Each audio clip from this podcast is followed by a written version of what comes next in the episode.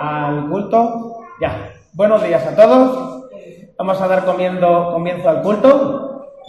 Y quería en esta mañana pues dar una bienvenida especial a nuestra hermana Sally, que está por aquí, después de un tiempecito. Bienvenida Sally, ya, ya, es, iba a decir casi una miembro de la iglesia, bueno, casi casi, ¿no? Falta el papelito, digamos. Y también tenemos con nosotros a nuestros hermanos misioneros que por fin están aquí. Y luego cuando, cuando el culto online eh, lo, se cierre, ellos tendrán un, saludo para, para, la iglesia, ¿de acuerdo? Lo digo para los que estéis en casa, si no los eh, podéis, no lo podéis ver, pues que sepáis que ellos van a tener, eh, cuando termine el culto online, por motivos de, seguridad, pues ellos van a tener un saludo para la iglesia. Y quería eh, agradecer a nuestras hermanas que limpian la iglesia, que cuando empezó, lo quería haber dicho hace algunos días, pero mi cabeza, como bien sabéis, nunca está centrada. Vive en Canarias, a una hora menos, entonces ahí va, ahí va la cosa nuestras hermanas que limpian la iglesia que cuando empezaron el culto, cuando por fin pudimos empezar el culto aquí arriba, ellas estuvieron, me comentaron que cinco horas limpiando ambas y ya incluso hubo un grupo de la iglesia limpiando, recogiendo y tal, pero con todo y con eso las obras mm, tienen mucha, echan mucha roña y, ellas estuvieron eh, cinco horas limpiando y recogiendo y quiero darle gracias al Señor y también a ellas por el trabajo que realizan. Hay un, hay un texto con el que quiero eh, continuar comenzando, que es el, Salmo 23. Y eh, este salmo se, hace, se, se utiliza para, para, muchas ocasiones, ¿no? Pero a veces se utiliza en tiempos de los que uno lo está pasando mal, porque Parece que es un salmo en el que tú percibes cómo el Señor te, abraza. Y estoy pensando en, nuestra, en nuestra familia, nuestra familia de Chipiona, que ha perdido a, su padre anoche, por si no lo sabéis, perdió a su padre anoche. Y le queremos transmitir desde aquí pues todo nuestro cariño y nuestro apoyo y que aquí está la iglesia para lo que necesiten. Dice el Salmo 23 así. El Señor es mi pastor, nada me faltará, pero es nada me falta, nada me falta. En lugar de delicados pastos me hará descansar, junto a aguas de reposo me pastoreará. Confortará mi alma, me guiará por sendas de justicia por amor de su nombre. Aunque ande en valle de sombra, de muerte, no temeré mal alguno, porque tú estás conmigo. Tu vara y tu callado me infunden aliento. Aderezas mesa delante de mí en presencia de mis angustiadores. Unges mi cabeza con aceite, mi copa está rebosando. Ciertamente el bien y la misericordia me seguirán todos los días de mi vida y en la casa del Señor moraré por largos días. Este, este salmo es un salmo mítico, porque, ya os digo, muchas veces en momentos eh, de dificultad, en momentos los que uno pues necesita experimentar, no conocer, no saber, sino experimentar el amor del Señor, el abrazo del Señor, la guía del Señor, pues a veces a través de este salmo uno lo percibe. Así que vamos a orar para continuar comenzando el culto. Señor, queremos agradecerte el poder estar juntos en esta mañana, Señor. Gracias por tu amor, por tu misericordia, por tu guía, Señor, por tu provisión a lo largo de toda la semana, por tu cuidado a lo largo de toda la semana, Señor.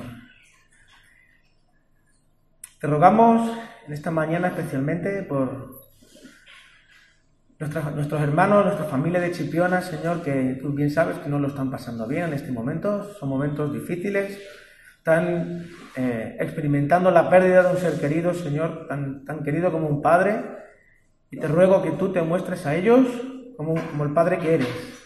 Dales de tu amor, de tu abrazo, de tu consuelo, que tu Espíritu Santo se muestre en sus vidas, Señor, quizás de una forma más evidente que, en otras ocasiones, Señor, porque, porque quizás, bueno, quizás no, seguro, están anhelando, Señor, sentirse bien, sentirse abrazados por ti, Señor, sentirse consolados y sentirse, Señor, cobijados por ti. De igual manera, Señor, así también necesitamos de ti, todos, Señor, necesitamos de tu presencia, necesitamos experimentarte cada día, profundizar, Señor, en el conocimiento que tenemos de ti. Por eso, Señor, te ruego que en esta mañana tú nos ayudes a adorarte y tú, Señor, nos ayudes a salir, Señor, alimentados, a salir animados, a salir, Señor, desafiados también por la exposición de tu palabra, por la letra de las canciones, Señor, porque a veces Cantamos sin, como canta un loro, pero te rogamos, Señor, que nos ayudes a, a percibir, Señor, tu presencia y tu Espíritu Santo a través de cada situación, de cada acto, de cada frase, Señor, de lo que suceda en esta mañana, Señor. Gracias por tu presencia, gracias por ser tan bueno, Señor, y te rogamos que disfrutes del culto que venimos a darte, Señor. Gracias por permitirnos acercarnos a ti, Señor, como familia, como pueblo tuyo.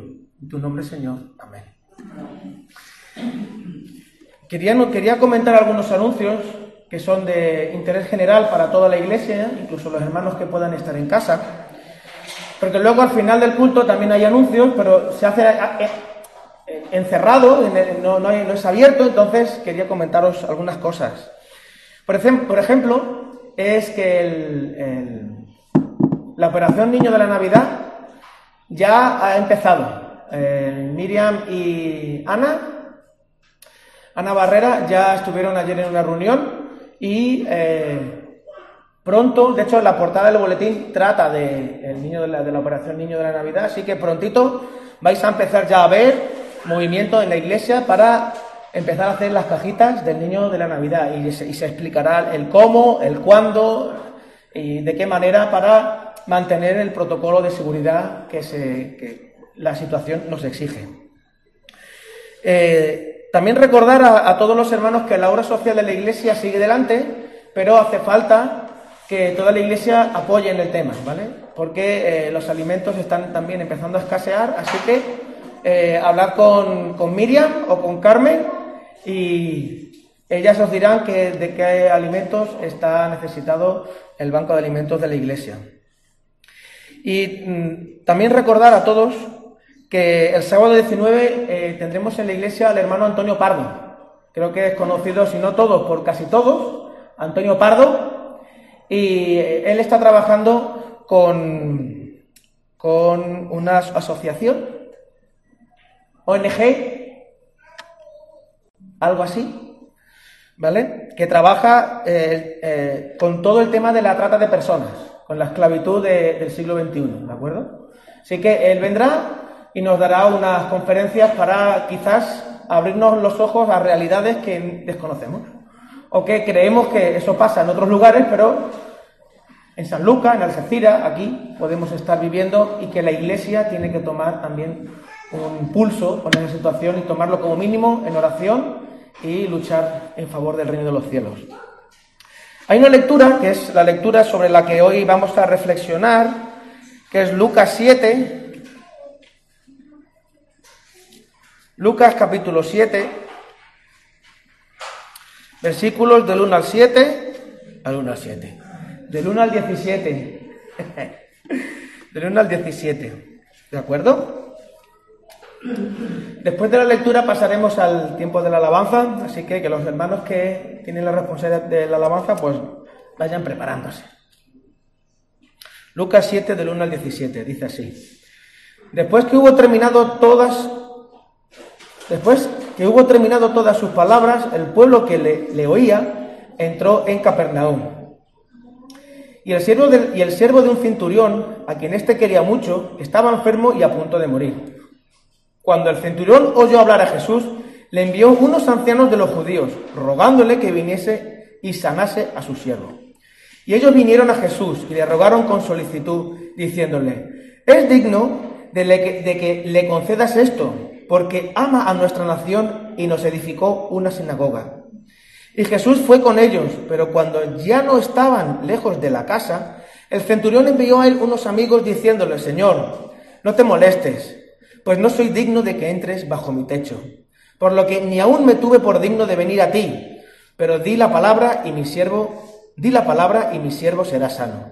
Porque también yo soy hombre puesto bajo autoridad, y tengo soldados bajo mis órdenes, y digo a este, ve y va, y le digo al otro, ven y viene. Y a mi siervo, haz esto, y lo hace.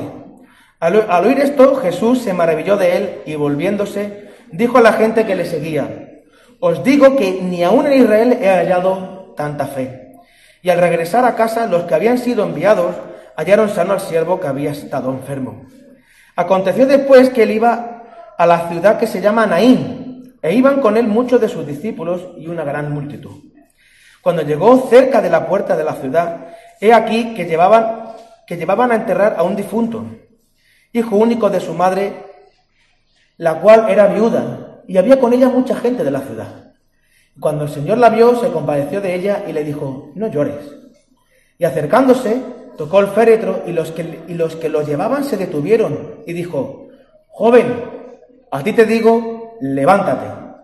Entonces se incorporó el que había muerto y comenzó a hablar y lo dio a su madre. Y todos tuvieron miedo y glorificaban a Dios, diciendo, un gran profeta se ha levantado entre nosotros y Dios ha visitado a su pueblo y se extendió la fama de él por toda Judea y por toda la región de alrededor. Vamos a pasar al tiempo de la alabanza y luego ya en el tiempo de la palabra, de la predicación, el hermano Pepe, el pastor Pepe, nos, nos, ilustrará con lo que tiene la palabra del Señor para hoy.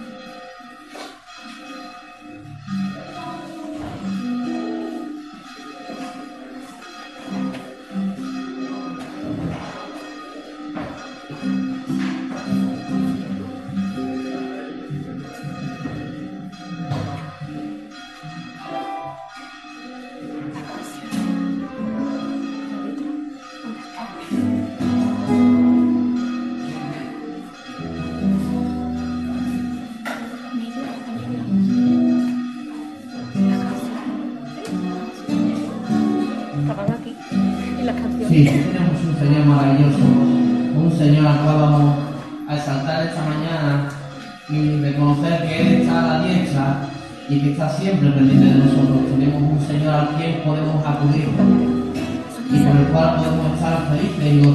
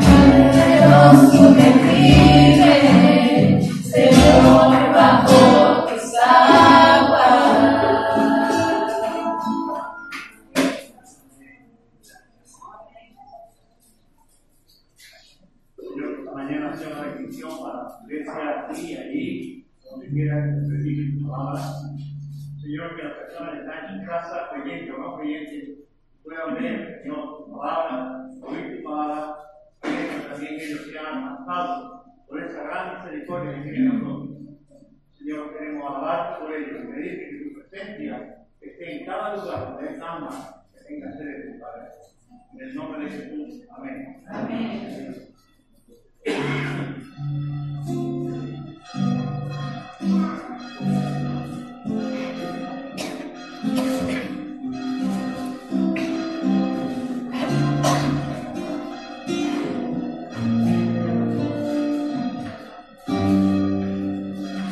No, no.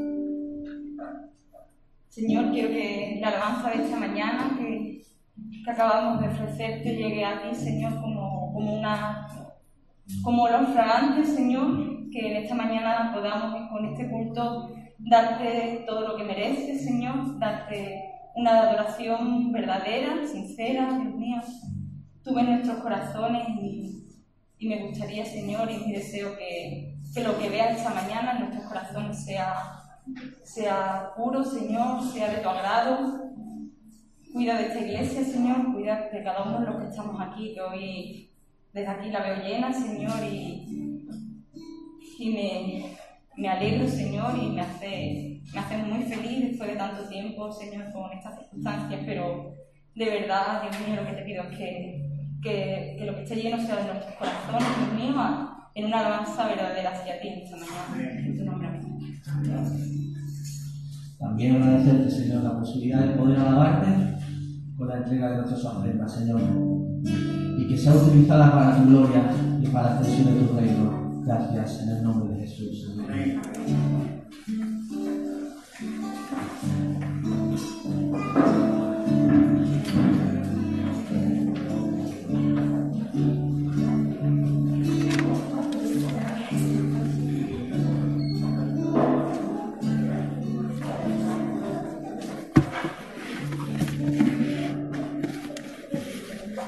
buenos días a los que no se lo he dicho. Y bueno, lo que ya se lo he dicho, pues nuevamente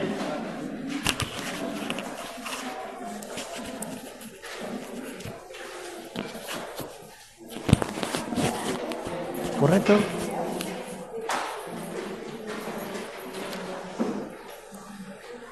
Bien,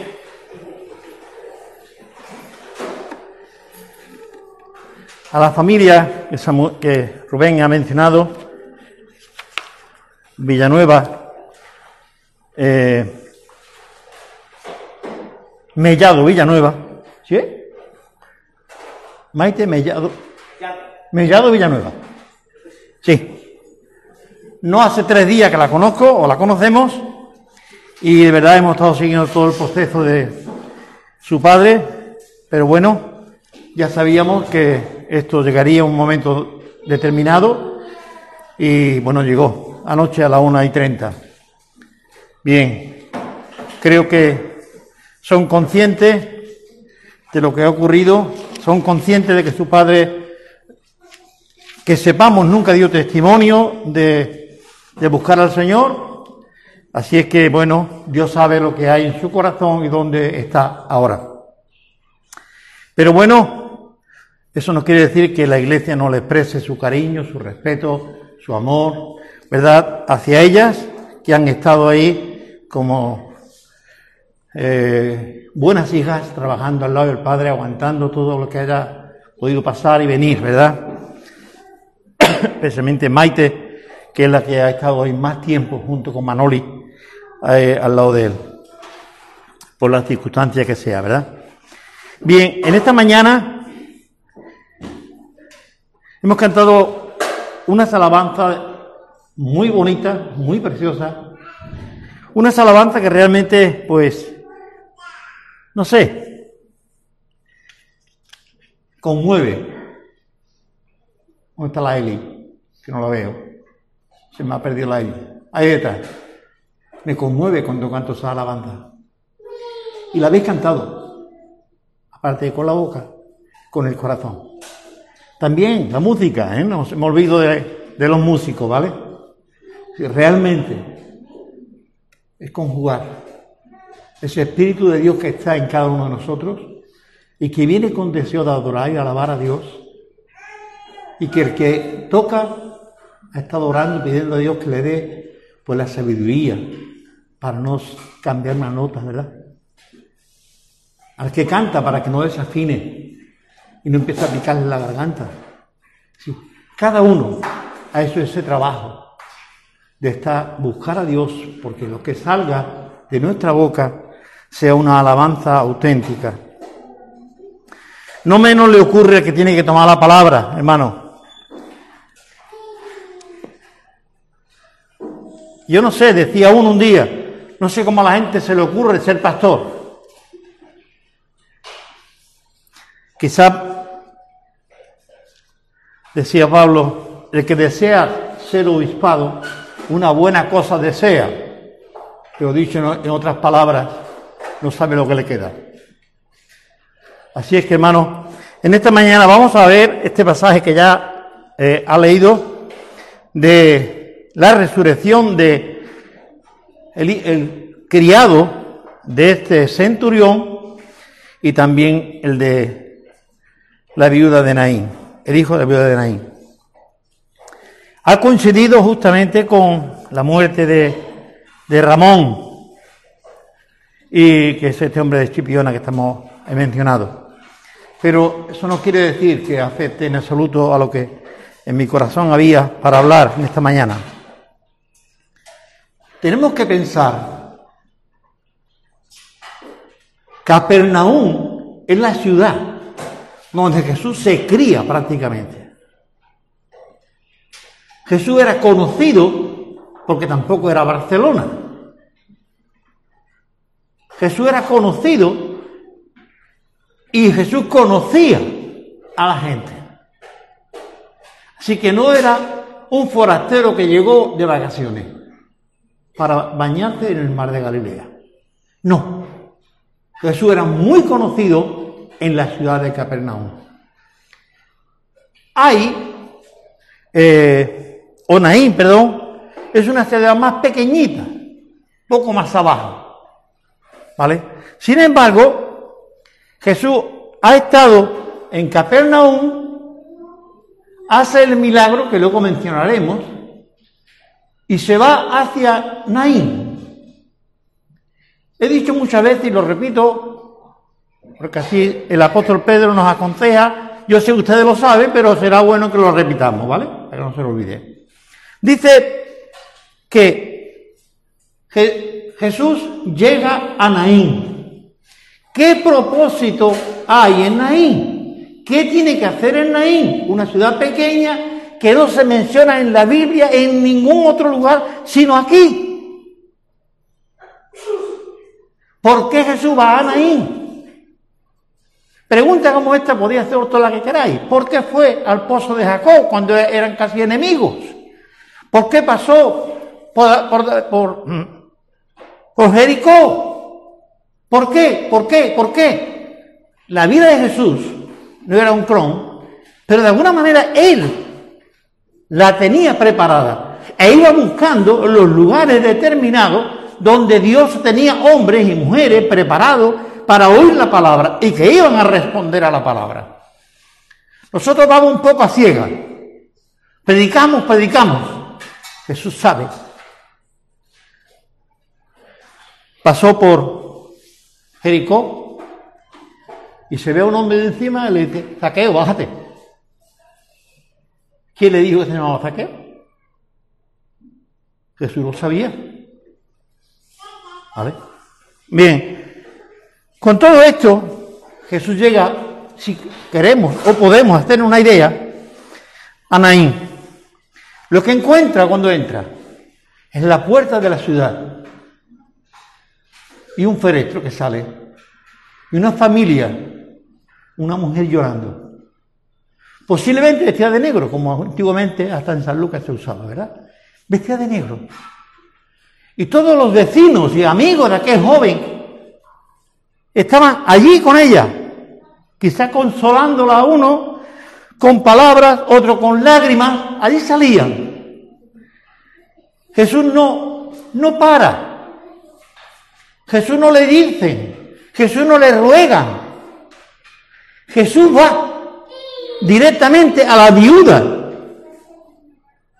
a la madre del difunto. Y le dice unas palabras que parece que estaría fuera de contexto. No llore.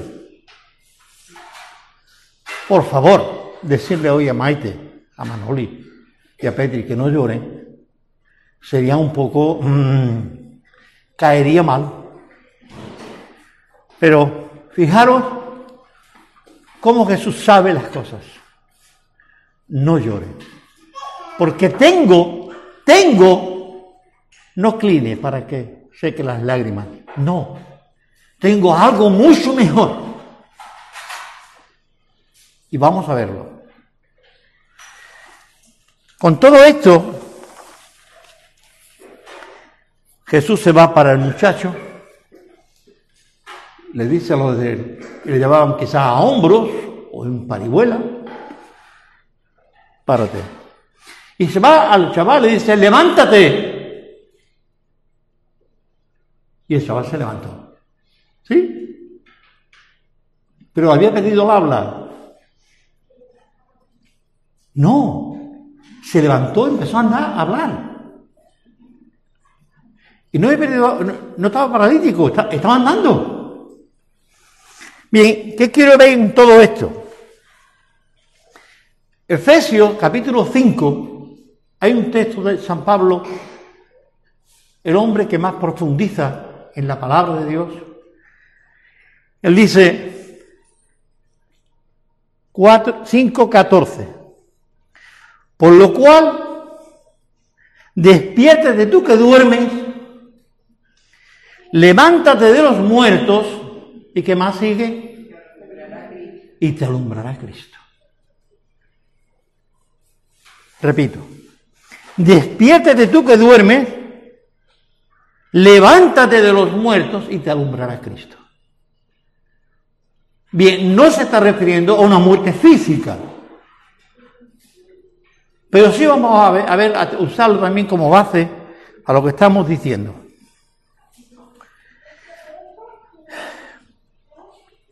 En estos momentos, yo me gustaría deciros algo que quizá lo dije ya, porque cuando uno se pone viejo, todo lo que hace es repetir cosas, ¿vale? Yo cuando iba con mi hermano para enterrarlo, yo tenía 16 años aproximadamente o menos. Yo ya iba por la, palabra, por la iglesia, escuchaba la palabra y conocía la resurrección.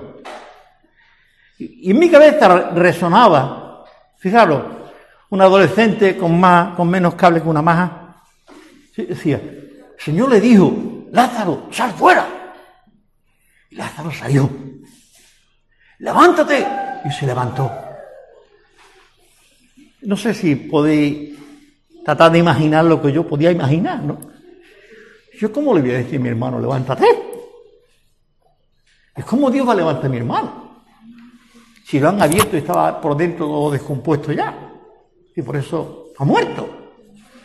¿Cómo? Pero eso estaba ahí. Lo digo porque aquello me captó a mí mucho la atención y me hizo mucho que pensar. Que luego trajo las consecuencias, buenas consecuencias que me trajo. Bien, quizá en estos momentos podemos pensar, ¿por qué Jesús se va? A la madre del difunto y no a otros más, o a él directamente. ¿Por qué se va a la madre? Porque es la que estaba triste, ¿verdad? Los demás acompañamos al difunto, claro.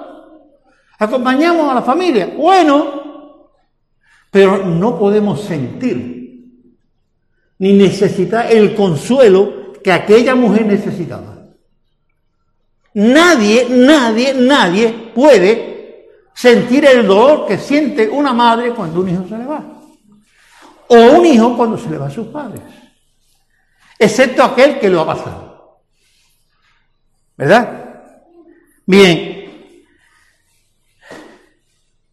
Una pregunta y un ruego, por favor. ¿Hay alguien que tiene en su mente una persona que necesita que se ore por ella? ¿Te gustaría hacer una oración por esa persona? Pues ponte de pie y, da, y, y pide a Dios por ella, ¿vale? Un momento nada más.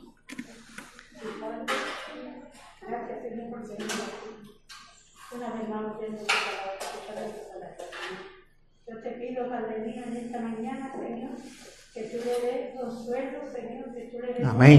Señor, a y a su familia, Señor, Amén. Por la pérdida de este Padre, Señor. Amén. Tú lo sabes todo, sabes lo que hay en nuestros corazones, Señor. Amén. ¿Hasta dónde puede llegar nuestro dolor, Señor? Porque también, como bien ha dicho el pastor, Señor, nadie sabe cuando se le muere un dolor de una madre. Yo también viví la experiencia de ese que comienza. Amén. Amén. Tenía 14 años. Pero eso no te quería decir, Señor, te quiero decir que sigas ayudando a esta familia. Amén. Que ella note tu presencia, Padre mío, en medio de este dolor, Señor. Gracias, Padre Santo, en el bendito nombre de tu palabra, mi Señor. Amén. Amén. No podemos decirle al muerto que se levante, es cierto. Pero sí podemos decirle al Señor, consuela el corazón esta gente. Consuela, llénanos de consuelo. Tú eres el Dios de toda consolación, de toda consolación. Consuela el corazón de estas tres hermanas. Bien, gracias Carmen. Tenía en mi corazón eso. Si contemplamos la escena, si contemplamos la escena, una de las cosas buenas que debemos de hacer cuando leemos la palabra de Dios es identificarnos con el pasaje. Yo no me puedo identificar con Naín, Sanlúcar, ahora quizá por 10 Naín, posiblemente, pero con los personajes que estaban allí. ¿Te identificas con el muerto? Que lo lleva y lo trae y que ya no respira. No, ese no. ¿Te identifica con el que lleva al muerto a cuesta? Posiblemente porque te duele la pérdida y eres capaz de aguantar. Bien, ¿con quién te identificas realmente?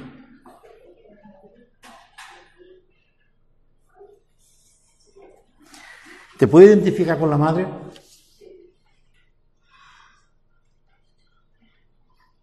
¿Y por qué digo con la madre?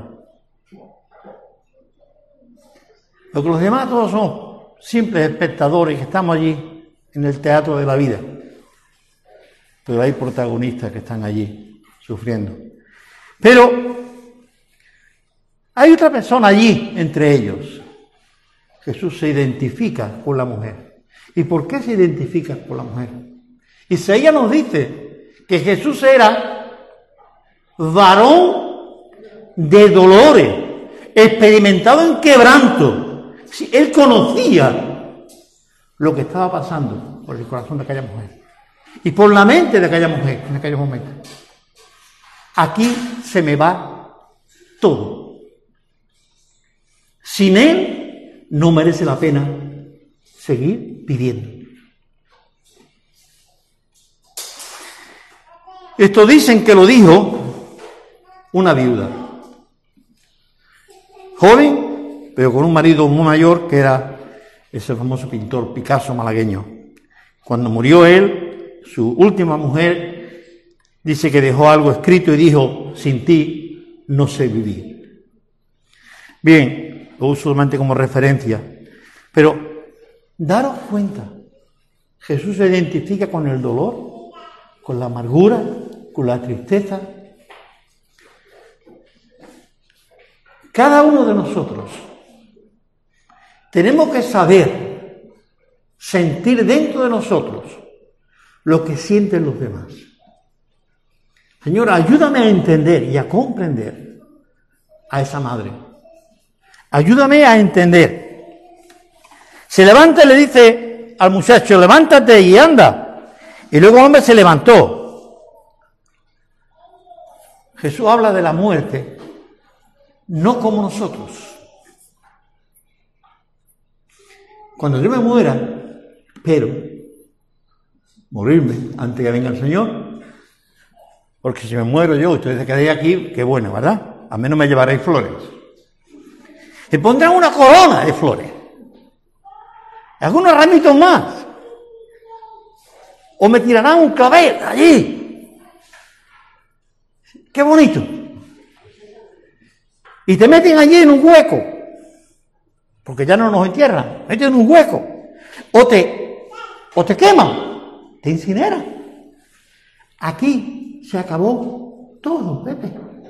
Aquí se acabó todo. El refrán muy común, el, el muerto a hoyo y el vivo al hoyo. Aquí se acabó, Pepe, todo. Y claro, como último y gran deseo de cada amigo y hermano y todo lo que tú quieras, te llevan allí una corona de flores y los amigos, la iglesia te pone otra, todo eso. Pero todo eso se va a quedar aquí. Y se va a secar allí en la pared del cementerio. Todo eso. Pero hay uno detrás que sufrió, que lloró ante la tumba de Lázaro y dijo, ven acá, buen siervo y fiel. Sobre poquito has sido fiel. Muy poquito, muy poquito. Pero eso no te priva del abrazo mío. Menos mal que en el cielo no hay COVID. Del abrazo mío. Y aunque ha sido poquito, poquito fiel, quizá lo dijo para animarnos a los que no somos tan fieles. Poquito he sido fiel, sobre mucho te pondré. Entra y te abrirán las puertas del reino de los cielos. Entra por sus puertas, dice el Salmo 100, corazón de gracia. Entraremos con un corazón lleno de gratitud. Las coronas se quedaron aquí, las flores se quedaron aquí, los lamentos se quedaron aquí, o todos los mm, piropo que te eche, se quedarán aquí. El gran piropo de Dios es que dirá, mira, no estoy juzgando tu capacidad de gran obra en la tierra. Tu gran misionero, tu gran pastorado, tu gran obra. No, no, no. tu poquita. Pero para mí vale. Para mí vale. Y vale mucho. Nosotros somos, estamos siempre preparados para juzgar y no quizá para reconocer. Bien, ya somos hijos del Padre. Hay aquí hay algunos que no sean hijos del Padre. Que lo diga para decirle que se conviertan, se entrega a Cristo, ¿vale? Si somos hijos de Dios, ¿cómo reaccionamos? ¿Cómo reaccionamos si somos hijos de Dios? Ante situaciones. Somos hijos de Dios, ¿vale? Hay una orden. Cuando Cristo habla, sus palabras son sentencias. En una ocasión me dijeron a mí, son frases lapidatorias. Y yo, en mi buena cultura, le pregunté eso qué significa. A mí las lápidas son para los muertos. Dice las frases que se escriben y quedan para la eternidad. En una piedra o sin piedra. ¿Vale? Qué bonito. Bien, no sé cuántas lápidas habría que poner por este mundo. Eh, Jesús le ordena al hombre y el hombre no, no se resiste, se levanta. ¿Por qué razón? ¿Quién fue el que le dio la vida al hombre? Recuerden esto. Aquel muñeco grande de barro, porque no era un bebé, era un hombre, le respiró, le sopló en su nariz y se convirtió en un hombre viviente, con un sistema sanguíneo, nervioso, con un cerebro capaz de funcionar, con un hígado, con un corazón, todo. Y ahí está todavía. Dios le dio la vida y Dios recoge la vida. Por eso le ordenó y él no pudo decir que no. Bien, seguimos un poquito adelante.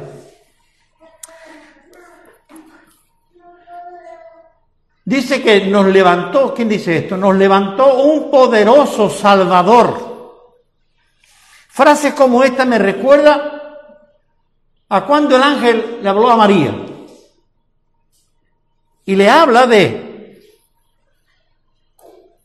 se llamará Jesús porque Él salvará. Parece que algo es muy sencillo, bueno, salvará. un gran salvador. Justamente cuando concluye el hecho de Naín, dice que el pueblo estaba diciendo, tuvieron miedo y glorificaban a Dios diciendo, un gran profeta se ha levantado de nosotros y Dios nos ha visitado y se estremecía, se, extendió la fama de Jesús por toda aquella tierra. Dios ha levantado, no uno más que camina por las calles de Capernaum, no, no, es un gran Salvador. Un poquito más. Ya he explicado por qué le dijo no llore. Jesús va a Ferestro, le dice al muchacho que se levante, se levanta. ¿Y qué hace con el muchacho? ¿Qué le ordena? ¿Qué le dice? No le da órdenes ninguna. Lo tomó de la mano y ¿a dónde lo llevó? ¿A quién se lo entregó? A su madre. No llores, mujer. Nunca sabremos el nombre de esta mujer. Ni sabremos el nombre del chaval. Nunca sabremos el nombre de Naín. Nada más. Se lo entregó a su madre. ¿Por qué razón? Porque esa es la que estaba sufriendo. Jesús quiere devolvernos aquello. Ella lo perdió todo, según su idea, todo, todo, todo con él. Y ojalá a mejor decía ella, que hubiese muerto yo antes que él. Y eso lo dicen todas las madres, ¿eh? No crean ustedes que soy mejor que nadie. Todas las madres, cuando se le muere un hijo, dice, ojalá hubiese sido yo en vez de él. Se lo dio a él, a ella. ¿Para qué? ¿Por qué? Porque yo tengo para ti, no llores, mujer, porque tengo algo para ti mucho mejor. ¿Qué gratitud habría en este corazón? Muchachos, si te digo, levántate. Algo más que me gustaría decir si tenemos tiempo. Jesús se pone delante de la tumba de Lázaro y oró. ¿Sí? Hace una oración, Jesús, delante de la tumba de Lázaro. Padre, saca al muerto. Dame la fuerza. Ayúdame a creerlo. No. Él ora y dice, Padre, tú siempre me oyes. Si Jesús había de alguna manera venido planificando y creando un ambiente propicio, yo no tengo que pedirte, Padre. Yo tengo que pedirte que resucite a esta persona. ¿Por qué razón? Porque yo soy el autor de la vida. Yo se la di y se la devuelvo. Yo soy uno contigo, Padre. Ahora, Padre, yo sé que siempre me oyes. ¿Y para qué esta gente crea? No le dice, saca a Lázaro. ¿Qué dice Jesús? A ver, decirlo fuerte, porque yo no me entero. A gran voz le dijo, Lázaro, sal fuera. Lázaro salió. No se resistió. Igual que el chaval de la caja o de la parihuela, lo sabemos. Le dijo, levántate y se levantó a la orden de Dios. En un caso muy distinto se encontró a Mateo allí haciendo su negocio, trapicheo en la mesa de los publicanos y le dijo, Mateo, vente conmigo. ¿Y por qué? Es aquí mi negocio, mi medio de vida. Mateo, vente. Y Mateo se levantó, dio los papeles, el bolígrafo y se fue. Y siguió Jesús, y siguió Jesús, hasta que se murió. La orden de Dios en este día es a ti. Efesios 5, ¿qué nos decía? ¿Recordáis el texto? Despiértate tú que duerme, levántate de los muertos, no es que tú estés muerto, no, levántate de los muertos y te alumbrará Cristo. No sé si coge la idea. Levántate, despiértate. Levántate y te alumbrará Cristo. Bien, vamos ahí y quiero que vaya viendo. ¿Por qué razón? ¿Por qué razón? hemos traído el tema de Naín hasta aquí.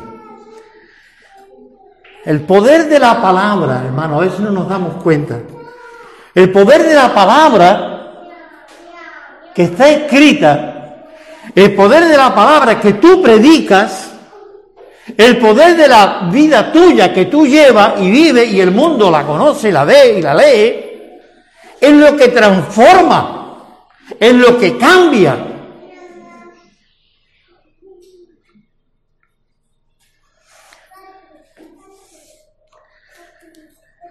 Recuerden, vamos a volver ahora al centurión, el primero de, este capítulo. El centurión posiblemente conocía a Jesús. Y Jesús también conocía al centurión.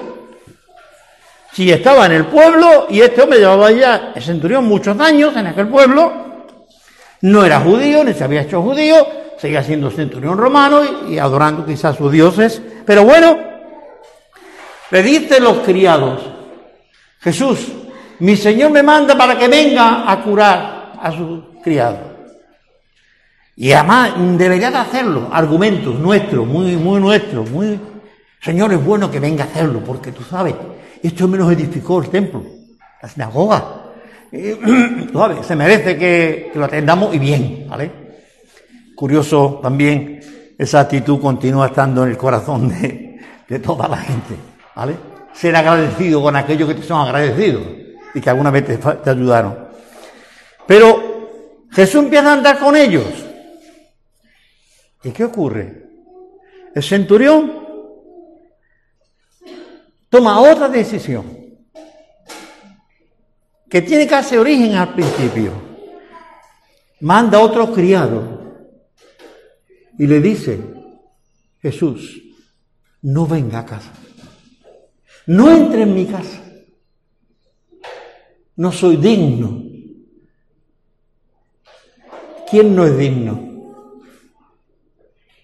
Yo soy digno para Dios, pero para mí mismo, delante de Dios, no soy digno. Ellos reconocían que este centurión era digno de que se le hiciera el milagro. Jesús, no soy digno de que tú entres debajo de mi techo, por eso no fui yo a buscarte. Pero tú di la palabra y mi siervo sanará. ¿Qué veis ahí? ¿Qué veis ahí? Pero tú, ahí donde estás ahora, di la palabra y mi siervo sanará. El Dios que hizo la creación el que todo lo, que existe existe porque Él lo mandó. Este centurión no solamente creía que Jesús era un salvador, que Jesús era el Señor, que Jesús era, Jesús era un gran profeta, este hombre creía a pie juntilla que este Jesús de Nazaret era el creador, el autor de la vida. Di la palabra, simplemente. Y tengo argumento para creerlo. Tengo argumento para creerlo. Porque yo soy un centurión y le digo, oye, tú para allá. Y ahí sí no va, ¿eh? Y tú veas aquello y ahí sí no lo haces, ¿vale? Tú eres el autor da la orden para que mi siervo sea sanado. El poder de la palabra, no sabemos qué palabra dijo Jesús, si, Señor, eh, eh, mm, mm, que se sane. No sabemos qué es lo que dijo. Pero cuando los criados vuelven, el chaval estaba sano. ¿Veis? Sí. Muchas veces, hermano, es una actitud nuestra Sí, creemos en Dios, creemos en el Señor. Él es el que todo lo hace, Él es el que todo lo puede. Muy bonito y muy bien dicho éticamente. Pero una experiencia como la del centurión este, se gana el, elogio aquí y allí. Aquí, el elogio de las mismas palabras del hombre que un día lo va a elogiar allí. Dice, en todo Israel no he encontrado hombre con esta fe. Los sacerdotes, los sumos sacerdotes, los levitas y todos los que habían por allí, que iban todos los días al templo, que hacían sacrificios, que hacían todas las cosas y guardaban todos los mandamientos según ellos. Jesús dice, no he hallado tanta fe en todo Israel como la fe que tiene este hombre. Ese hombre, seguro cuando entró en los cielos, Jesús lo dijo también lo mismo. Sobre poco ha sido fiel, centurión romano, pero entra aquí. ¿Vale? Bien, hermano, me gustaría que pudiéramos considerar el poder que tiene la palabra. Cuando tú hablas a la gente del Señor, cuando tú predicas, que sales de este lugar, o está enseñando en el colegio, ¿qué autoridad tiene la palabra? Me acuerdo cuando pequeño que yo estaba en el colegio, de aquellos que fuimos al colegio, al de pago, que era normal. Cuando entraba el profe, todos los chiquillos, ¿qué hacía? Se ponían de pie. Rápido. ¡Buah! Si alguno se queda sentado, posiblemente se llevaría un cocorrón. Había que ponerse de pie, respeto al pastor. Digo pastor, al, profe, ¿verdad? O la profesora, también las había entonces, yo las tuve, ¿vale? Es respeto es autoridad de la palabra. ¿Qué autoridad tenemos como cristianos si nuestras vidas no respaldan lo que estamos diciendo? A Jesús le conocía, y vuelvo a insistir en el tema, Jesús le conocía en Capernaum. Porque hemos vuelto de Naín a Capernaum. Le conocían, sabían quién era, que los profetas tienen honra en su tierra. Jesús no era un profeta, hombre. Jesús no era un profeta, Jesús era Dios. Y este hombre le reconoce no como un profeta, ni como un salvador, le reconoce como Dios, nada menos. Di la palabra y mi siervo sanará. Termino diciendo que 30 veces se ve en la Biblia la palabra que Dios ha visitado la tierra. Y cuando termina en Naín, dice que Dios nos ha visitado. ¿Por qué detectaron que Dios había visitado a Naín? Porque vieron el poder de la gracia de Dios devolviendo un hijo muerto a su madre. un hijo muerto vivo a su madre. Vieron la gloria de Dios. Quizás, hermano, nosotros muchas veces no vemos la gloria de Dios. Quizás tenemos la, la mente tan llena de humo que no vemos la gloria de Dios. Porque no solamente es ver la gloria de Dios, es sentir la gloria de Dios.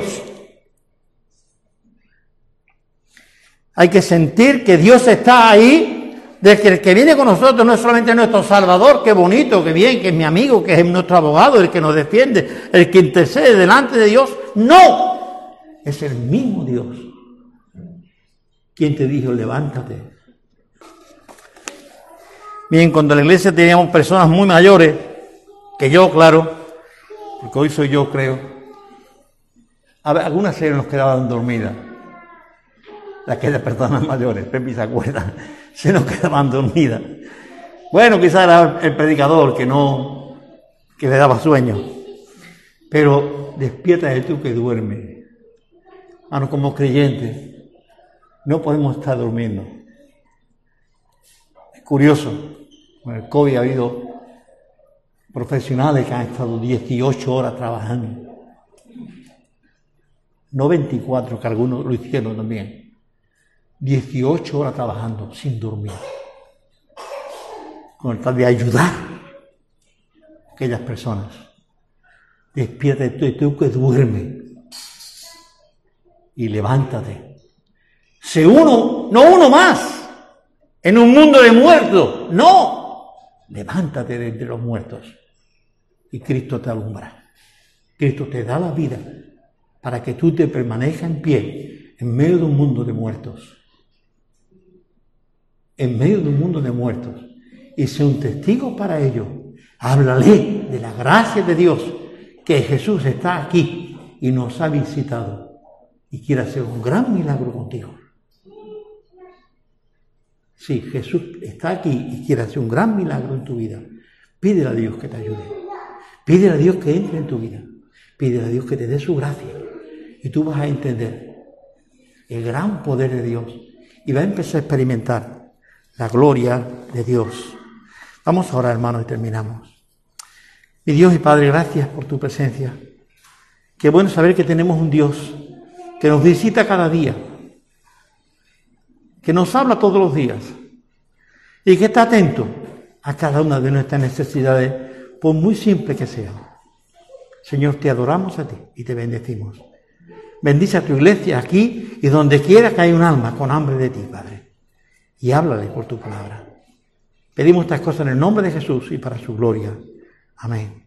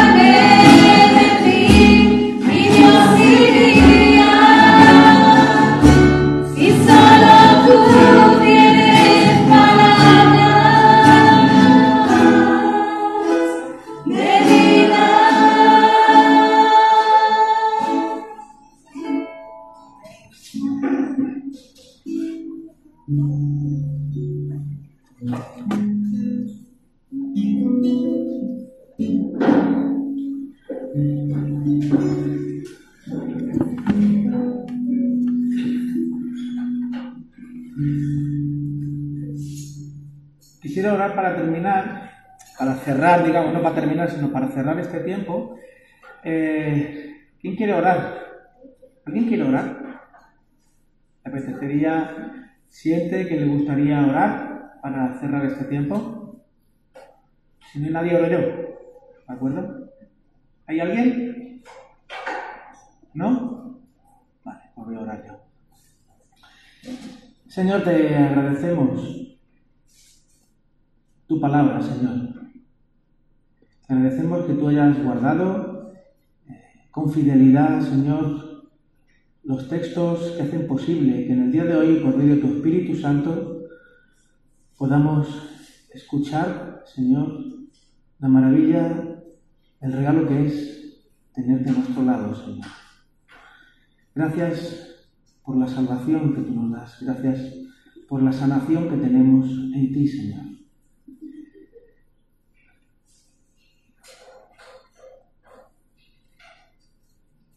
Te bendecimos, Señor, y anhelamos conocerte cada día más, Señor, y experimentarte cada día más en el poder de tu resurrección, que es el que nos ayuda, Señor, a vivir como familia tuya, como hijos tuyos, en este mundo, Señor, en el que ciertamente la muerte impera, Señor, de una manera o de otra, pero la muerte siempre está presente.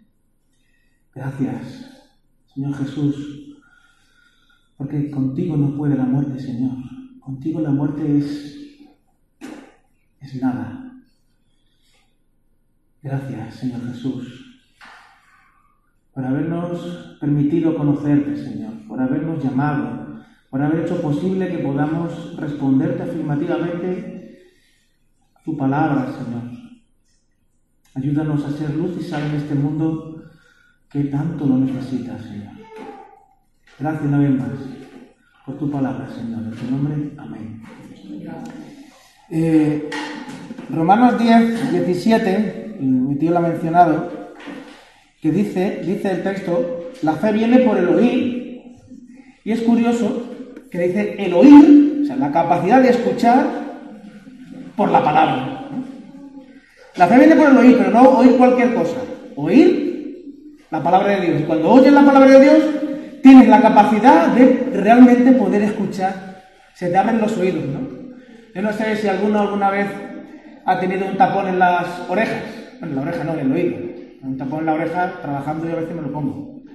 En el oído, ¿no? Y yo lo he tenido, y recuerdo además una vez, en una ocasión, que era además grande, y cuando me, me lo sacaron, madre mía, escuchaba los agudos, los agudos, parece, escuchaba el aire, una percepción asombrosa ¿no? de las cosas.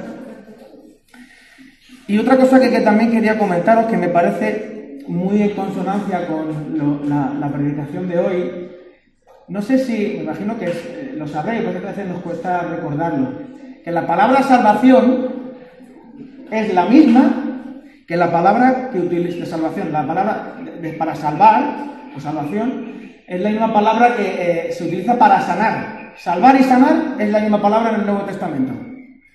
Entonces, cuando eh, Jesús se mete en tu vida, no solo te salva, sino te sana a la vez. Pero tienes que también permitirle que te haga ambas cosas. Si no, siempre tu vida andará coja, andará coja. Bueno, no voy a predicar porque ya ha sido predicar la palabra, pero me ha gustado mucho. Gracias, hermano, por compartirnos la palabra. Eh, Bien, pues vamos a cerrar el culto online, que a mí ya se me había pasado un poco. Muchas gracias hermanos por estar en vuestras casas, eh, participando en el culto con nosotros y espero que prontito nos, nos podamos ver y muchos saludos, que el Señor os bendiga, nos vemos si Dios quiere la semana que viene, ¿de acuerdo? Que el Señor os bendiga.